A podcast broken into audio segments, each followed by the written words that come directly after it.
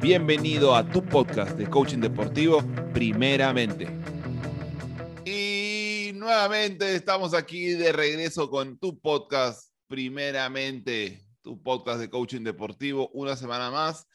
Esta vez un tema nuevo que vamos a mirar el día de hoy y vamos a desarrollar junto a Jung. Jung, ¿cómo estás para esta semana? ¿Qué tal? ¿Qué tal? Buenos días, buenas tardes, buenas noches. En el momento que nos estés escuchando, genial. Estés súper, súper bien. Sí, entusiasmado por el tema, por el tema porque está bastante interesante. Vamos a poder relacionarlo no solamente en el ámbito del deporte, sino también como tal vez para el mundo corporativo, en cualquier espacio, en cualquier espacio porque vamos a hablar de alto rendimiento. Y, y cuando, cuando tú y cuando justo decías esto, otra vez, e, en esto que preparamos y no preparamos, lo que me gusta cuando aparece lo que no preparamos también, es que, es que claro, lo de alto rendimiento ha sido una de estas frases que se repiten y se repiten y que muchas veces las terminamos usando y dos personas las mencionan y, yo estoy casi seguro que las dos personas están hablando de dos cosas diferentes. El jugador le dice alto rendimiento, entiende una cosa, el entrenador entiende otra, el coach entiende otra, ¿no? Eh, los que hablan de alto rendimiento para las empresas entienden otra cosa. Y creo que hablamos tanto de alto rendimiento, pero no lo definimos o no clarificamos qué implica alto rendimiento. Y por eso es que vamos a hacer el día de hoy esto acá. Entonces vamos a hablar de alto rendimiento, Jung. ¿Con qué crees que podríamos empezar para poner un poco de, no sé si de teoría, de, base para el concepto. Primero entender, ¿no? O cómo podríamos entender o generar como un concepto básico de lo que significa alto rendimiento, ¿no? Y, entenderlo como la utilidad, el beneficio, la, compensación, la eficacia o, el producto que se otorga eh, a partir de, juntar ¿no? Este, varios elementos que permiten llegar a un, a un nivel. Y este nivel necesita ser absolutamente elevado. pero, ok, porque todo el tiempo se habla de alto rendimiento desde la... Vamos a hacer, Jun, como que yo te estoy preguntando a ti. ¿eh? Eres mi invitado el día de hoy, un bienvenido al podcast. Qué chévere. Gracias por esta invitación, la soñé toda la vida. Eh, siempre soñé que estuvieras con nosotros. en un lugar eh, tan, tan, tan escuchado, ¿no? Con tanta audiencia, no se siente uno, pero halagado. Entonces, cuando hablamos de alto rendimiento, muchas veces es como que se separa simplemente el, ah, pues todos los deportistas que compiten son alto rendimiento y todos los demás que no compiten no son alto rendimiento. y creo que es una generalización un poco eh, simple o, demasiado simple o que tal vez no es, es inexacta, creo que es la palabra. ¿Qué, cómo, ¿Cómo puedes plantearnos eso, Jun? Empezar a mirar, si vamos a hablar del tema del deporte, eh, empezar a mirar que eh, aquel deportista que es considerado de alto rendimiento está enfocado específicamente a eso. O sea, tiene el tiempo de preparación, las horas de entrenamiento, a qué cosa se dedica y algo fundamental que en el momento en que va a desplegar todo ese entrenamiento, todo, esa, todo ese potencial, es en un tiempo determinado, que es cortísimo.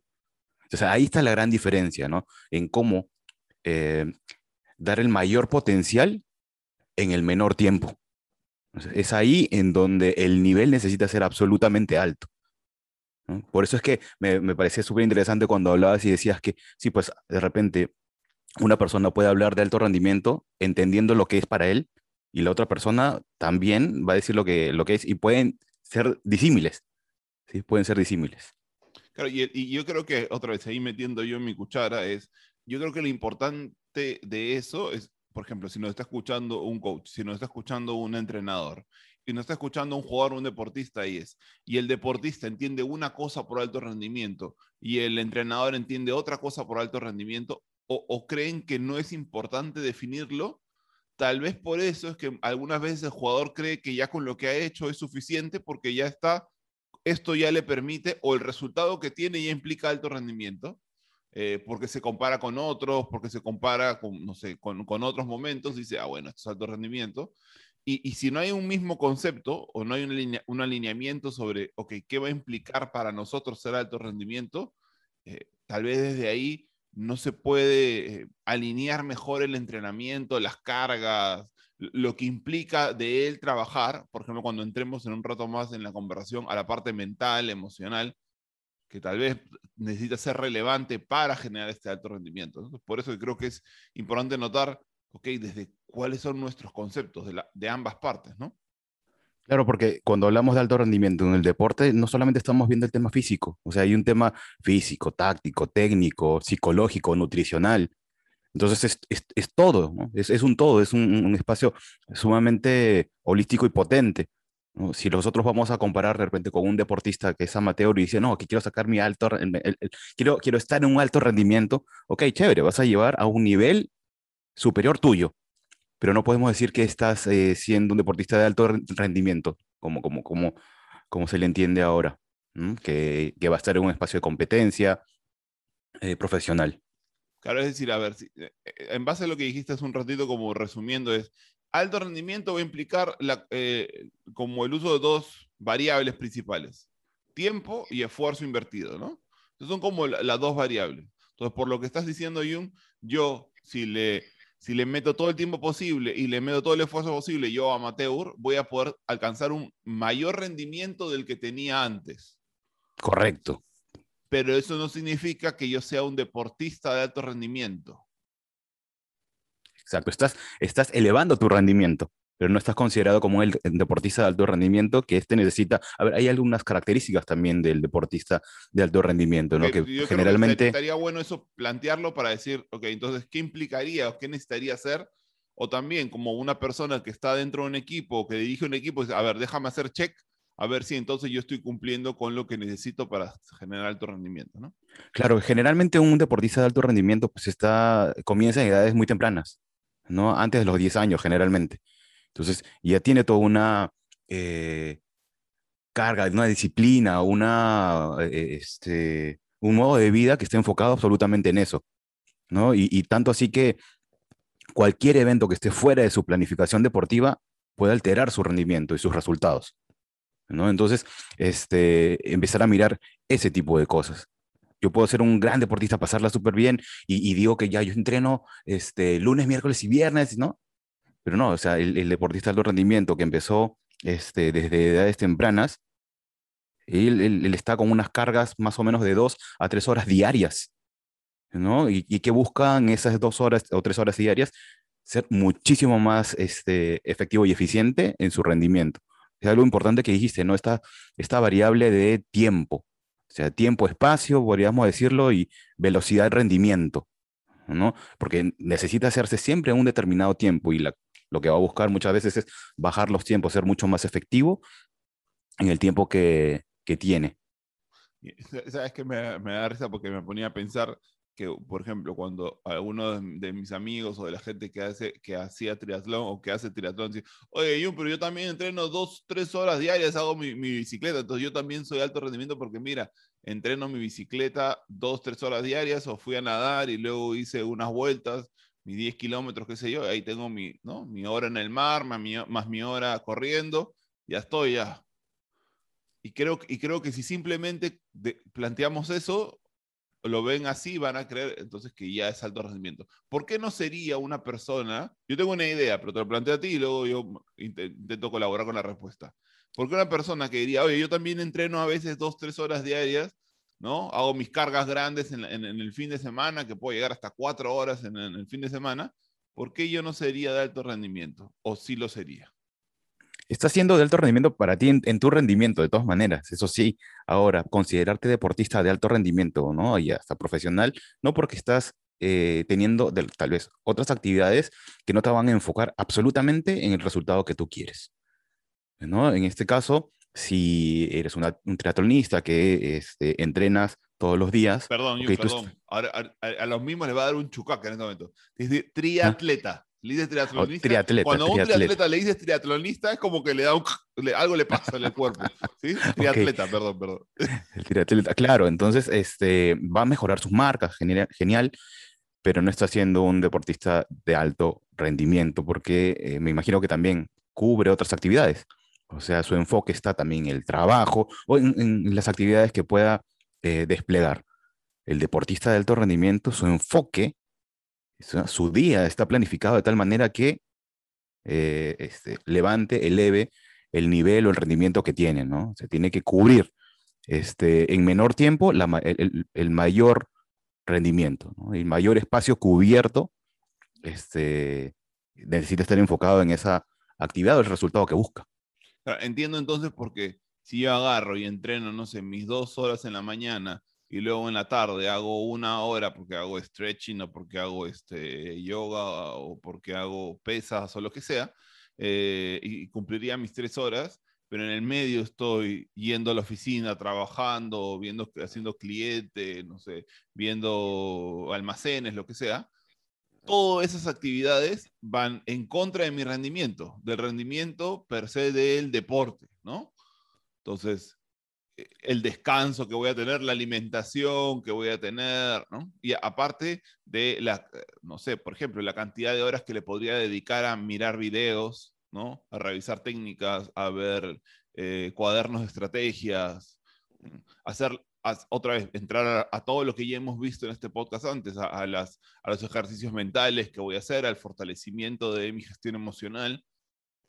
El hecho de que yo entrene dos, tres horas diarias no implica que todo está centrado en ese resultado, ¿no? Y desde ahí, mm, desde ahí la diferencia con el deportista de alto rendimiento, y, y creo, porque creo que también es importante plantearlo, Jung, porque a veces, y esto va más para los amateurs, nos comparamos de manera eh, injusta e incluso hasta de manera peligrosa.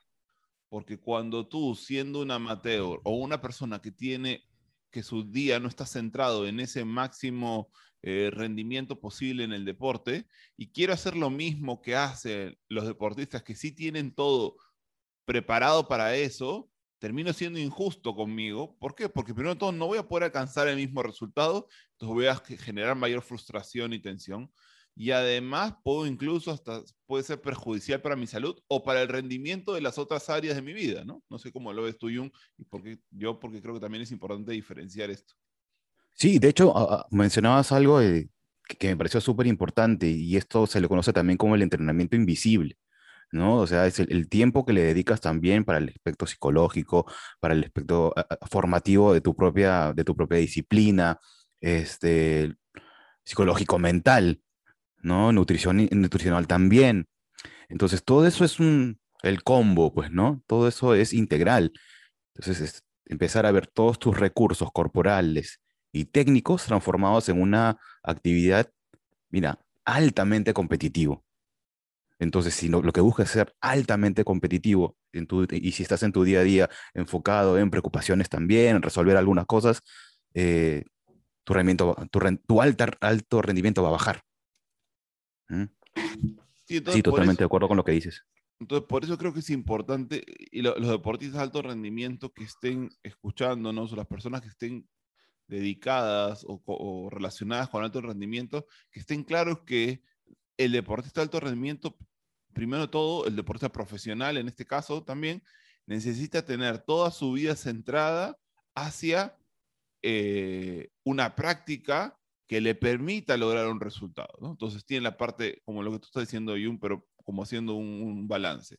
Lo técnico, lo físico, lo médico, lo táctico, lo nutricional, lo mental, lo psicológico. Eh, entonces, todo esto necesita ser parte. Si tú eres un deportista de alto rendimiento, tienes un equipo que quieres que tenga un alto rendimiento, todos estos factores requieren estar repartidos durante el día. Entonces, por eso la importancia de que así como le dedicas, no sé, pues una hora a lo físico, media hora a lo táctico, 20 minutos a lo técnico, también necesitas dedicarle tanto tiempo a lo nutricional, tanto tiempo a lo mental, tanto tiempo a lo mental emocional.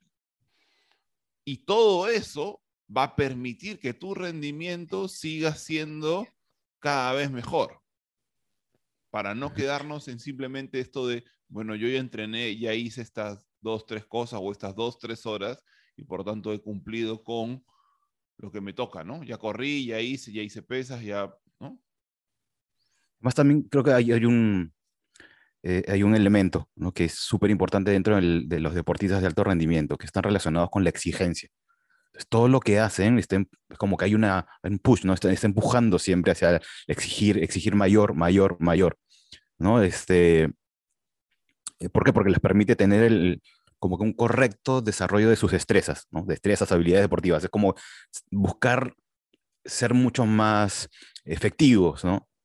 vamos, y más rápido, y más rápido, y más rápido. acortar el tiempo, acortar el tiempo en el tiempo, en el, en el, espacio que tienen. Entonces, mientras más exigencia hay, eh, van aprendiendo más. De repente, un deportista amateur sí, o sea, va, va a buscar elevar su rendimiento, pero no tiene tal vez el mismo, eh, la misma carga de exigencia que tiene un deportista de alto rendimiento. Es como, yo me acuerdo algo que eh, muchas veces los escuchamos a los futbolistas, Jung, esto de que cuando tú hablas con ellos o cuando hablas en un espacio más personal, siempre sale esta frase, nosotros somos unos privilegiados, ¿no? Esta frase mm. típica, somos unos privilegiados porque tenemos todo, me dices, es cuando, cuando alguna vez dice, eh, tenemos todo, o sea, tenemos, ah, mira, la, mira la cancha cómo está, mira, mira la, eh, gente, mira el, el, utilero nos tiene todo listo, yo simplemente voy, hago, llego, de ahí tengo mis terapias, o sea, es como, ¿no? Tengo mis comidas, está todo preparado eh, para que yo pueda luego hacer, completar, completar como todo el proceso, ¿no? Pero por supuesto, y ahí es cuando salía el trabajo que tenían con nosotros, pero por supuesto, claro, si yo no manejo todo lo interno, no puedo luego pasar por todo este camino que está listo, ¿no? Es como yo llego y está todo listo para que yo lo camine, pero si yo estoy, no tengo la capacidad de manejar lo que me pasa internamente, no voy a poder caminar todo esto que ya tengo listo de la mejor manera posible, ¿no? O tal vez ni siquiera logro completar ese camino.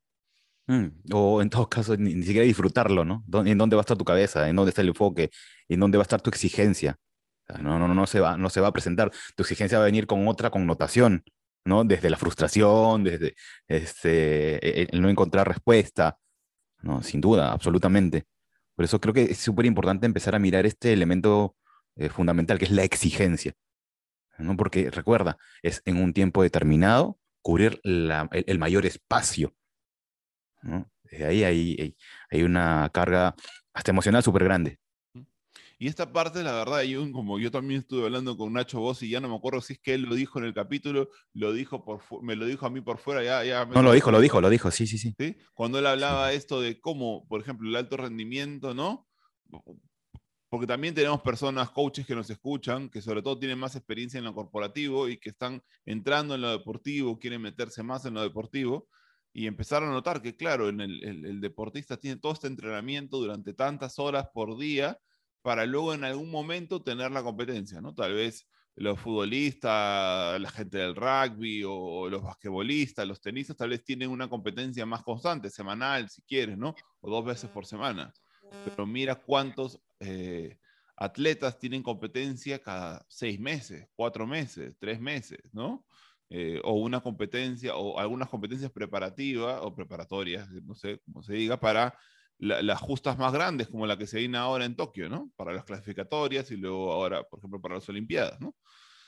Versus la empresa que tú estás esperando un rendimiento constante, casi no tienes tiempo de preparación para poder lograr ese mayor rendimiento posible en el día a día, ¿no? Casi no tienes tiempo de inversión para prepararte para luego poder eh, para luego poder tener un rendimiento. Y, termino con esto, Y desde ahí, toda la gente que tiene una empresa que, le interesa la capacitación o que está metida en este mundo, empezar a notar claro cómo es que a veces exigimos tener cierto, ciertos eh, upgrades o mejoras de las brechas de crecimiento dentro de, las, de los equipos corporativos, si es que no tenemos este espacio o, no damos un espacio, aunque sea pequeño, pero darlo para que pueda haber este entrenamiento, ¿no? esta mejora que luego me permita elevar el performance.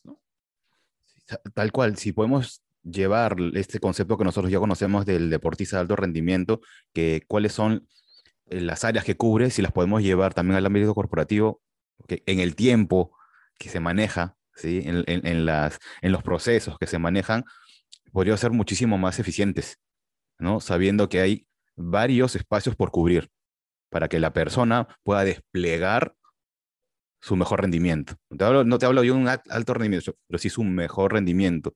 Sabiendo también y recordando lo que decía Nacho, ¿no? La gran diferencia de un deportista de alto rendimiento o una persona que está en el deporte, este, la diferencia de un segundo puede marcar ¿sí? este, el resultado final de, de su disciplina. Okay, en, en, el ámbito corporativo, pues los, los procesos o los tiempos son un poco más, más espaciados, ¿no? Entonces, este, un segundo, no pasa un minuto, hasta 20 minutos de repente no, no, no va a este, generar un, un gran impacto en el resultado final, pero sí en el deportista, ¿no? Que se distrajo, imagínate, ok, va a ser un ejemplo totalmente absurdo, ya, pero se, se, distrajo el arquero, o sea, este, y, de repente ni siquiera dos segundos. No le digas a Unai Simón de España. Mira que ese piecito, ¿dónde lo puso, no?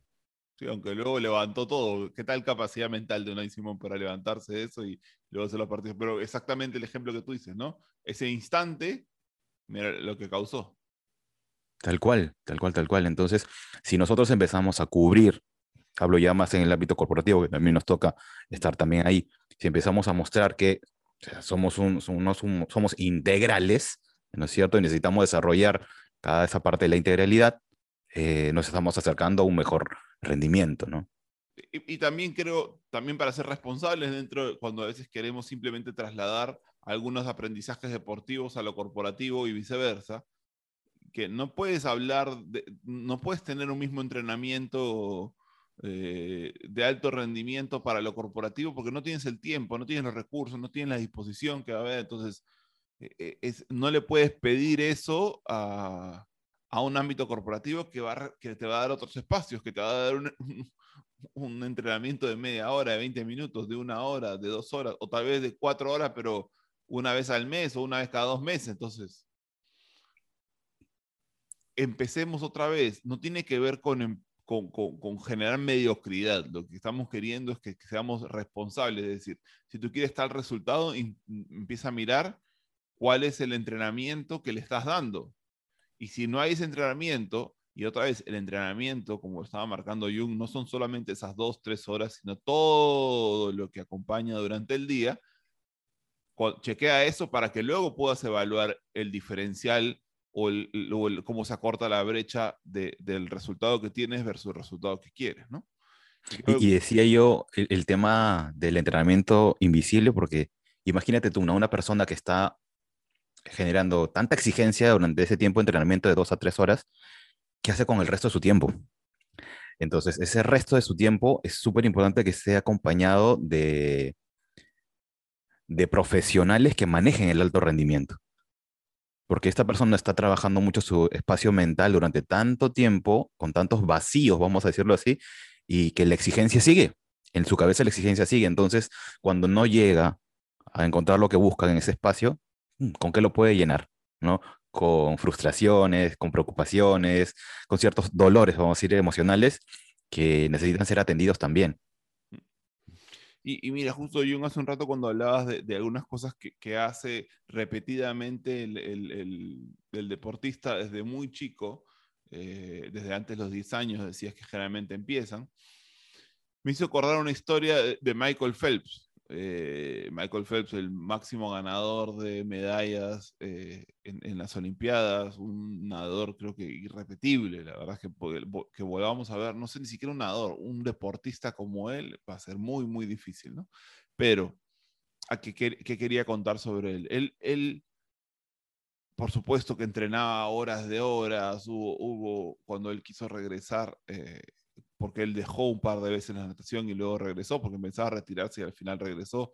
Tuvo, tuvo casi años completos en los cuales iba todos los días a entrenar, no importaba si era Navidad, feriado, cumpleaños, aniversario, lo que sea, él igual fue entrenando. Pero bueno, yendo a una historia puntual que me acordé, era, él, él en, una, en, una, en unas Olimpiadas, no me acuerdo exactamente en cuál, la verdad, porque como ganó en tantas, pero bueno, en unas Olimpiadas él agarra y hace, hace lo que siempre iba a hacer, ¿no? Agarra, se prepara en la mañana como se iba a preparar, desayuna como iba a desayunar, estira como iba a estirar, hace sus vueltas de calentamiento como siempre las hacía, ¿no? Y luego eh, sale, descansa y luego entra a la, entra a la, piscina, en la presentación que les hace, hace las, él, él siempre hacía algo, no me acuerdo exactamente cómo eran los números, pero yo me acuerdo que él siempre hacía un movimiento con los brazos, siempre igual, eran tres, creo, eran tres movimientos de la izquierda, tres movimientos de la derecha, hacia adelante y hacia atrás, se paraba en el podio, se bajaba, o sea, tenía todo un movimiento que repetía exactamente igual. Toda desde que era chico hasta que fue profesional y lo siguió siendo. Entonces, para terminar la historia, entonces él hace todo esto y se lanza. Y en el momento que se lanza a la piscina, siente que hay algo que está mal, siente que hay algo que está fuera de todo esto que él ya tenía preparado. ¿Y qué había pasado? Que empezó a sentir cómo le empezó a entrar agua a los, mm, por los lentes, los lentes. ¿no? Los lentes de agua. Y claro, él, por, por, supuesto que él no hacía pruebas extremadamente cortas, él hacía pruebas de 200, 400, ¿no? Por donde tienes varias vueltas a la piscina. Entonces cada vez sentía que le entraba más y más hasta que en un momento no pudo ver más. Y él, otra vez, para ir terminando, él en todo esto logró igual terminar la carrera y ganar e incluso hacer un récord mundial, como para contarte el final. Pero ¿qué pasó en el camino? ¿Por qué es que él pudo lograr eso? Porque él, él ya sabía, por ejemplo, la cantidad de brazadas que iba a hacer en cada vuelta. Él una vez su entrenador lo había llevado, lo había llevado creo, a entrenar a un lago o un río, no me acuerdo, donde él no podía ver nada mientras nadaba, de tal manera que él se iba preparando para una situación como esta, una situación en la cual algo le pasaba a sus lentes. Entonces, él de alguna manera tuvo la capacidad de poder en ese contexto traer a él el entrenamiento que había tenido. Pero ¿por qué pudo hacer esto? porque todo lo demás que hizo ya lo había ganado. Es decir, el, deportista, en este caso Michael Phelps, lo único que le faltaba era competir, era la única parte que le faltaba, pero él en toda la parte previa había hecho lo que debía hacer y lo había hecho de manera ganadora. Había entrenado de manera ganadora, había calentado, había estirado, había hecho todo. Y para un, para un deportista de alto rendimiento, el partido la competencia es simplemente y pongo esta palabra simplemente tal vez un poco agrandándola, es simplemente una parte más de todo este proceso ganador de hábito que tiene. Y por eso es que para él fue mucho más sencillo poder manejar esto de los lentes, porque todo lo demás sí lo tenía de acuerdo a su entrenamiento. Y acá, ¿y por qué lo linkeo? Porque lo linkeo con esto de lo que vimos con cuando vimos el libro del juego interior, que el performance es igual al potencial menos las interferencias.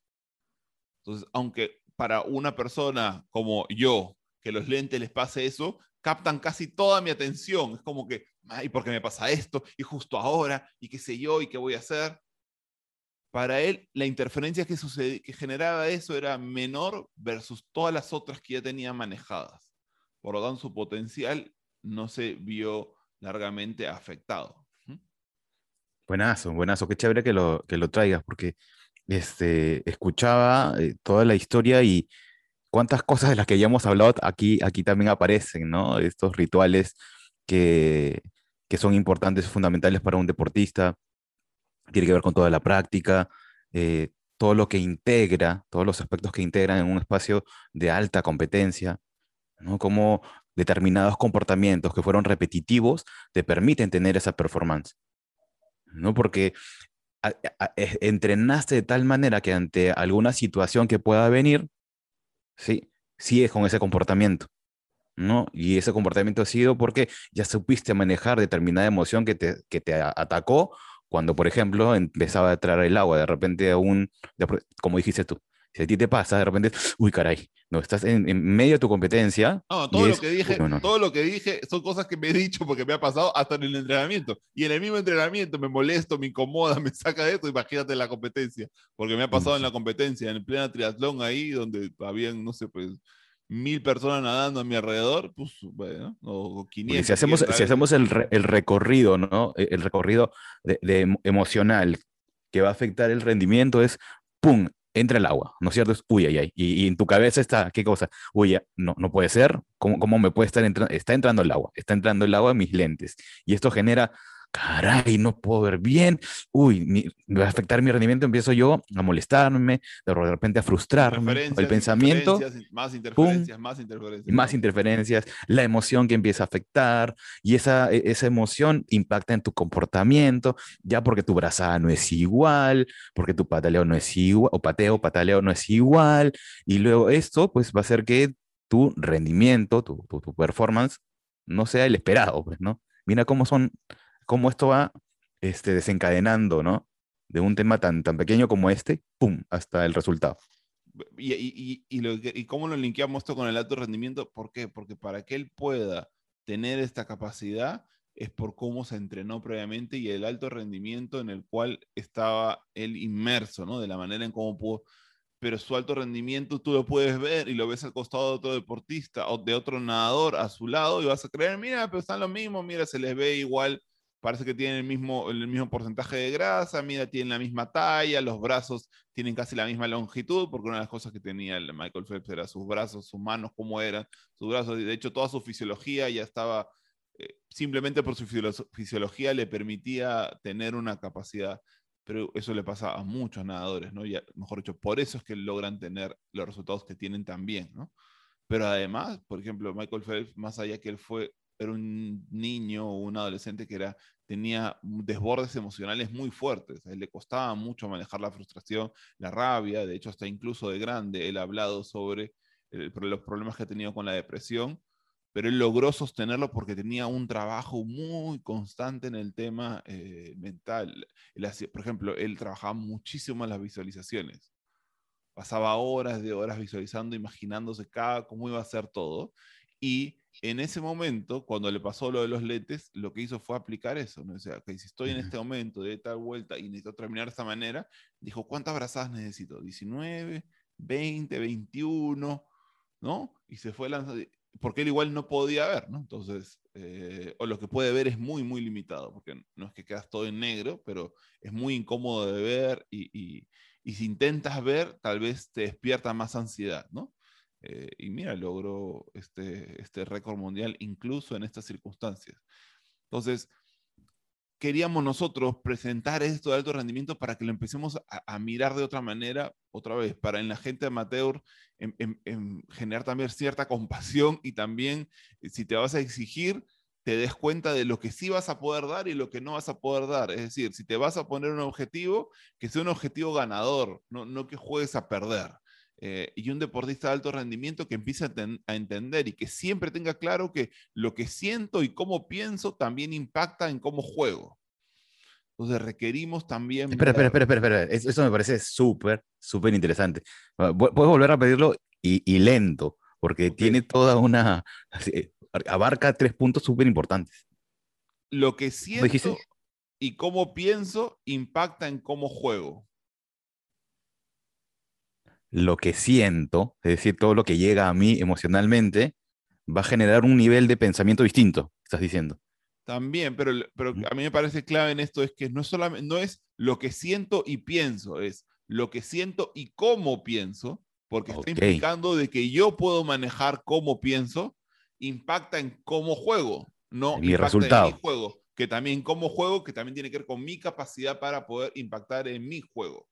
Eh, pero si no lo entreno, no solamente lo técnico-táctico, sino también lo, mental, emocional, cuando, cuando en mi competencia los lentes se me muevan, no voy a tener capacidad de poder atravesar ese momento que no tenía preparado.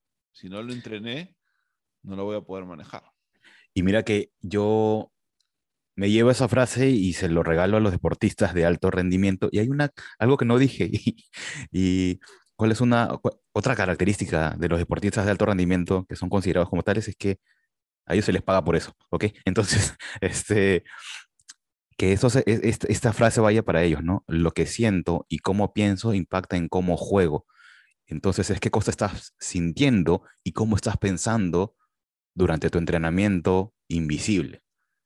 Y otra vez, invisible no significa porque los resultados sean invisibles, sino más tiene que ver porque es lo que típicamente no se ve.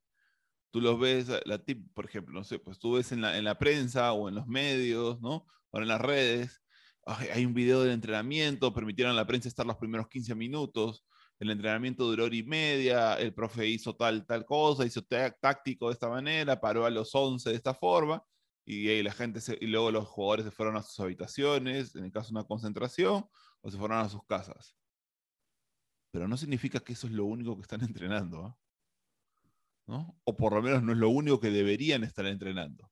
Y, y, hacer un montón de cosas o necesitan hacer varias cosas adicionales para poder realmente tener este alto rendimiento del que estamos hablando, ¿no? Eh, o sobre todo para poder seguir mejorando su rendimiento. Recuerda otra vez que performance o rendimiento es igual a potencial menos interferencias. Tu potencial tú lo vas aumentando a partir de lo técnico, de lo táctico, de lo nutricional, de los aprendizajes que tienes con tus compañeros y las interferencias van a tener que ver con las emociones, los pensamientos. Todo aquello que llega y quiebra, rompe tu estado de, alto, de alto rendimiento, de, potencial.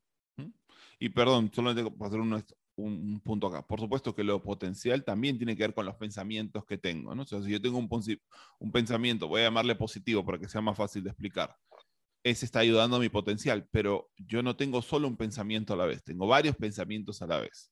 Entonces, así como está el, pensamiento positivo que está apoyándome a acceder a mi potencial, también puedo tener un pensamiento negativo que está fortaleciendo mi interferencia. Entonces, ahí se va mermando las sumas y las restas, ¿no? Y el performance. Pero bueno, Jung, tú todo muy interesante. Yo la verdad es que le pido a la gente que otra vez que nos pongan sus preguntas, sus comentarios, si es que tienen algo más sobre, sobre alto rendimiento que quieran saber. Eh, y otra vez que, puedan compartir esto y, y, cada vez que lo compartas o le digas a otro, dile al otro, oye, escucha esto porque mira, yo me di cuenta de, de esto para mí o, o, creo que esto pueda servir y, por favor sigan comentándonos y diciéndonos de qué más quieren que hablemos o con quién, a quiénes sueñan que entrevistemos, ¿no? Porque a veces nos mandan algunas cosas media bravas, pero bueno, no importa. Los retos son interesantes. Genial, sí, sí, de hecho también yo quisiera cerrar solamente con una pregunta que, que pueda llevarte a un resultado diferente, ¿no? ¿Cuáles, ¿Cuáles serán las interferencias que aún no estás manejando y no te dejan desarrollar tu máximo potencial, ¿no? a cuáles no estás atendiendo? Mm. Esa sería una pregunta. Y podríamos mirarlo con cuáles no son esas que estás entrenando, ¿no? Mm, bueno, Jung, muchísimas gracias. Por favor, a todos, ya saben, compartimos, hablamos y otra vez, si algo le sacaste a esto, en este momento decide qué vas a hacer al respecto. Y compártelo, ¿verdad? También esto, eh, algo que también está llegando, nos están llegando mensajes de gente que es porque, hoy pasaron esto y eso está súper chévere. Así que, porfa, comparte el podcast, este, los links, lo que nosotros hacemos para que más gente nos siga escuchando. Muy bien, muchísimas gracias. La próxima semana tenemos una nueva sorpresa, así que prepárense para eso. Muchísimas gracias. Gracias, Jung. Listo, nos vemos y nos escuchamos prontito. Nos vemos, gracias. Chau, chau. Chau, chau. Chau. Jung. Thank you.